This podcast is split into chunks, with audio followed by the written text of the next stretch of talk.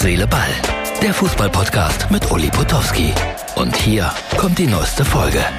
Also wer jetzt die Videofassung sieht, der bekommt etwas mit vom äh, weihnachtlichen Leipzig. Ich schlafe hier direkt äh, gegenüber dem alten Rathaus. Und äh, ja, das hat was. So würde ich es mal ausdrücken. Das hat durchaus was. Diese Stadt hat generell etwas. Hier eröffnen wir am Freitag einen neuen Rewe-Markt. Das heißt wir, Matthias Henschel und ich helfe ihm bei der Moderation. Das ist der Ratskeller, das ist bestimmt sehr teuer. Äh, ja, Dirk Schuster wurde entlassen bei Kaiserslautern. Das hat mich überrascht. Und wir haben ganz schnell, was heißt wir, Tobi, mein Instagram-Beauftragter, hat eine Umfrage gestartet.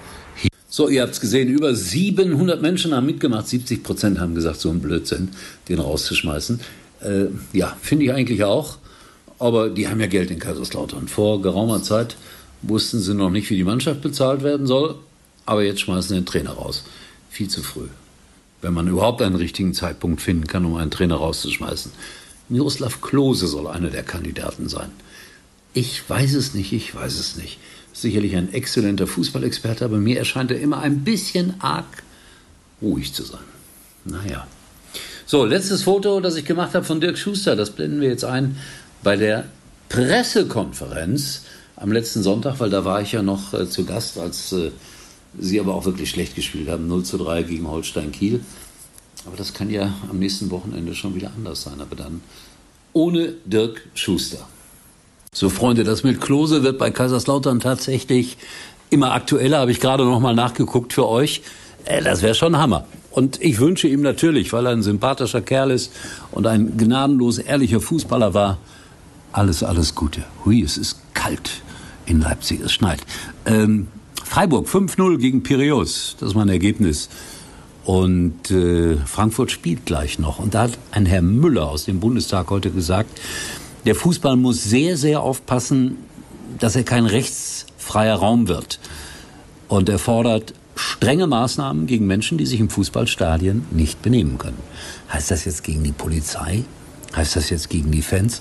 Ich glaube, man muss aufeinander, aufeinander zugehen. Ich weiß, dass es Fans gibt, die unsäglich sind. Sogenannte Fans muss man dann ja schon wieder sagen.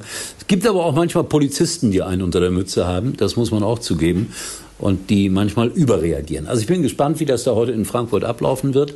Ich hoffe friedlich und nochmals, Fußball ist für die Familie da. Und wenn ich mit Kindern in ein Fußballstadion gehe und so ätzende Situationen erlebe, wie ich es schon ein paar Mal erlebt habe, dann muss der Fußball wirklich aufpassen, dass die Familien bald nicht mehr kommen und viele vielleicht bald nicht mehr kommen. Also da hat Herr Müller nicht ganz unrecht. Also geht aufeinander zu. Das ist ja sowieso meine These. Ähm, ich kriege noch was zu essen jetzt, hoffe ich. Obwohl ich abnehmen müsste, ja. Aber ist ja wichtig. Ja, so fürs Wohlbefinden. Wohlbefinden. Äh, morgen dann mehr von der Rewe-Eröffnung aus Leipzig. Da wolltet ihr schon immer mal dabei sein. Das war's für heute. Und Uli denkt schon jetzt am Morgen. Herz, Seele, Ball. Täglich neu.